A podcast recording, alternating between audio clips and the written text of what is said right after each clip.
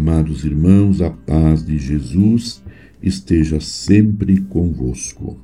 Ano vocacional, vocação, graça e missão. Corações ardentes, pés a caminho. A resposta vocacional nesta luta contra o mal assume aquela atitude cristã fundamental, o amor expresso no serviço gratuito. O mal só pode ser vencido quando o discípulo se coloca em um plano diferente e não aceita a engrenagem imposta pela dinâmica do mal. A fonte que alimenta a tentativa cristã de viver o amor-serviço só pode ser a experiência de ser amado gratuitamente, sem merecimentos por Deus. Sustentado por essa experiência do amor imerecido de Deus em Jesus Cristo, o discípulo é capaz de uma relação nova, sem reduzir o outro a um produto de consumo.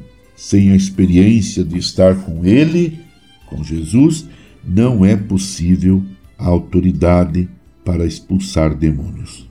Esses enfrentamentos têm diante de si situações bem concretas, sobretudo quando consideramos as injustiças contra a casa comum e nela contra os pobres.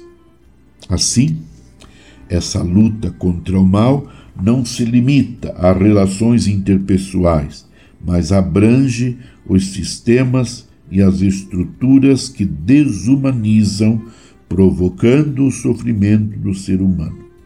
Sofrimento terrivelmente injusto que fere a pessoa humana, imagem de Deus.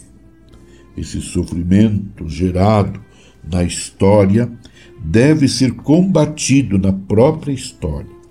Sem adentrarmos aqui no Tratado sobre o Mal, salientamos que o posicionamento diante dessas situações é fruto dessa graça que nos faz acolher o chamado de Jesus corações ardentes, pés a caminho.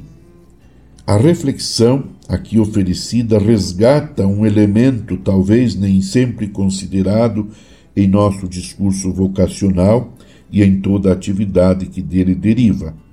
O fato de que Deus está agindo na história e o faz tão não somente quando nos chama, mas durante todo o caminho vocacional que segue como graça.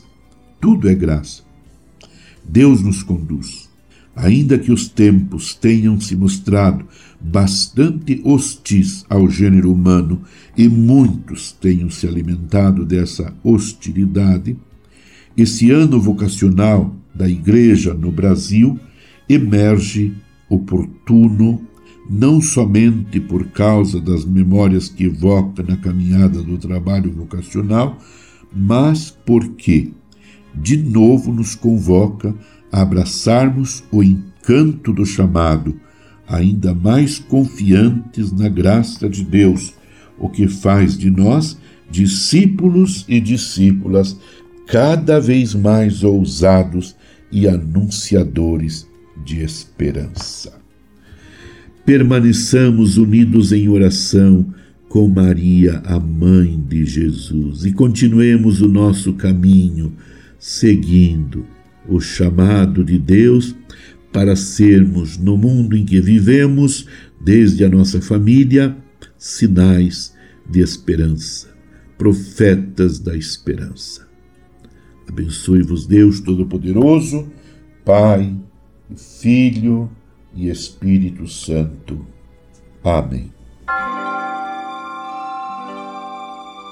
Você ouviu Palavra de Fé com Dom Celso Antônio Marchiori.